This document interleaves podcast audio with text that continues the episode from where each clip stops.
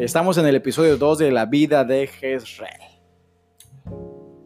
Eh, recuerdo que empezamos a, a vender drogas en, varios ejidos cerca de mi comunidad, sin importarnos, sin darle importancia el daño que hacíamos a familias, el daño que hacíamos a niños, adultos, mayores de, de edad.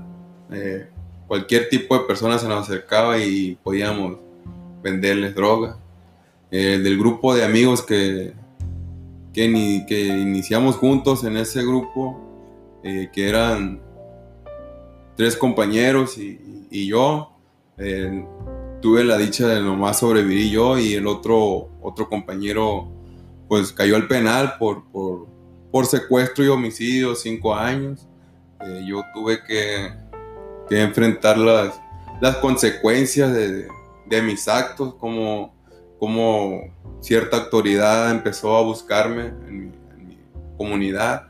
Tuve que salir huyendo, eh, con mi conciencia llena de, culpa porque presencié la muerte de, varios compañeros míos, presencié la muerte de un primo hermano mío, eh, presencié la muerte de, un amigo, también el cual inició junto conmigo a delinquir con ese grupo yo sabía que los iban a, a, dar de baja y no, no, no pude hacer nada por ellos.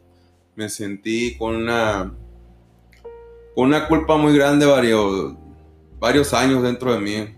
Eh, sin embargo, nunca pensé en, en, dejarme de esas cosas. Siempre dije yo que, esta, que esa era la vida que me había tocado.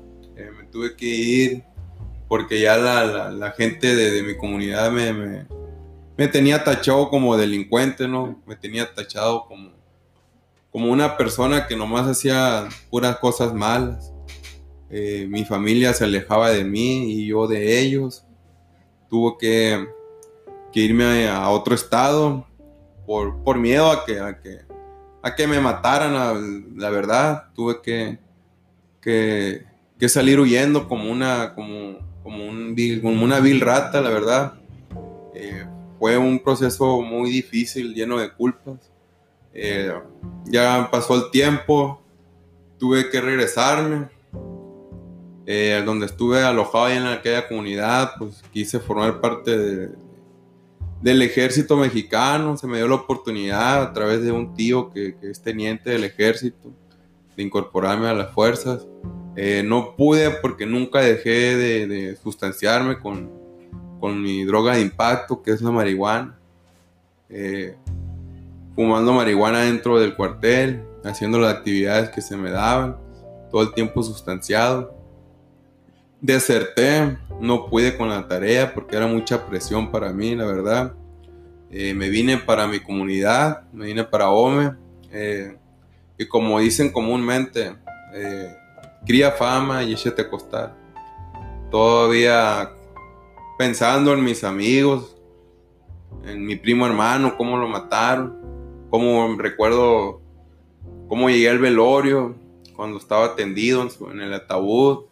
Voy llegando al velorio y veo a su novia, veo a mi tía, a la mamá de él, veo a mi tía Chuy, a todos los, los que asistieron al velorio y cómo se me quedan viendo como diciendo, este va enseguida, este lo van a matar después, o este tiene que ver en la muerte de él. Recuerdo que me pongo enfrente del ataúd y, y, lo miro todo hinchado, todo, todo golpeado.